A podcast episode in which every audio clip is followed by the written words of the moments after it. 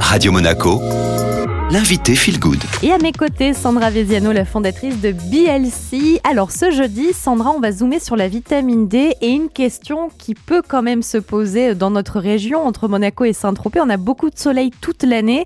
Est-ce qu'on est quand même obligé de se supplémenter en vitamine D? C'est vrai que c'est légitime de penser ça, mais euh, il y a des études qui ont démontré que même les pays très exposés au soleil, la population était carencée en vitamine D. C'est une vraie carence euh, générale, comme on peut parler de la vitamine D, du magnésium, des oméga 3, c'est les vraies grosses carences qui touchent à peu près tout le monde oui, on la synthétise par le soleil, mais déjà ça signifie s'exposer. S'exposer, c'est pas très bon. Et puis on la synthétise pas suffisamment. Parce que d'ailleurs, euh, ce qui est intéressant avec la vitamine D, c'est qu'elle travaille en collaboration avec le magnésium. Et pareil, étant donné que c'est l'un des plus gros déficits, voilà pourquoi on la synthétise pas aussi. Avant d'avoir recours à une supplémentation ou une complémentation, on peut passer, euh, j'imagine, par la prise de sang pour mesurer le taux de vitamine D. La vitamine D, malheureusement, elle est plus remboursée sur les prises de sang. C'est pas quelque chose qui coûte très cher. Donc si vous faites un bilan sanguin, je vous conseille de, le rajouter juste pour la mesurer. Et euh, les minimums recommandés sont parfois en dessous.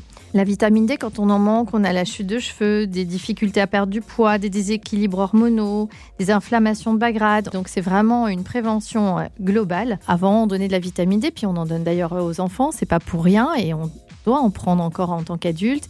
Et à l'époque, euh, on prescrivait des ampoules. Et euh, les ampoules, ben, c'est plus la bonne solution, sauf quand il y a vraiment des très grosses carences pour faire un gros shot euh, d'entrée. Mais sinon, c'est pas intéressant. C'est comme, Julia, si vous chargez votre portable pendant une semaine. Est-ce qu'il durerait plus longtemps? Est-ce que vous pourriez vous en servir une semaine? La réponse est non.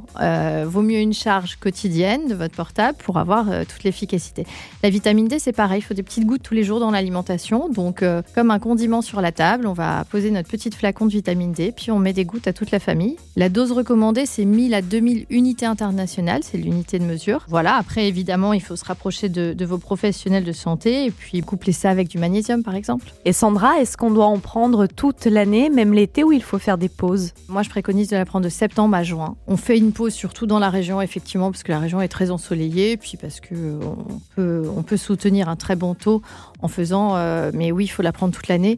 Et le magnésium aussi, minimum c'est trois mois, le magnésium, mais vu que ça travaille ensemble, c'est vraiment des prises au long cours, ce que j'appelle. Et merci Sandra donc d'avoir été avec nous. L'interview est disponible sur toutes les plateformes en podcast et c'est maintenant le retour de la musique. Belle matinée sur Radio Monaco.